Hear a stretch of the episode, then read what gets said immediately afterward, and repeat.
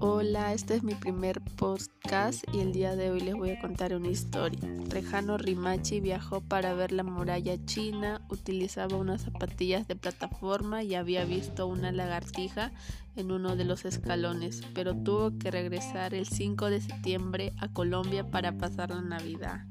Gracias.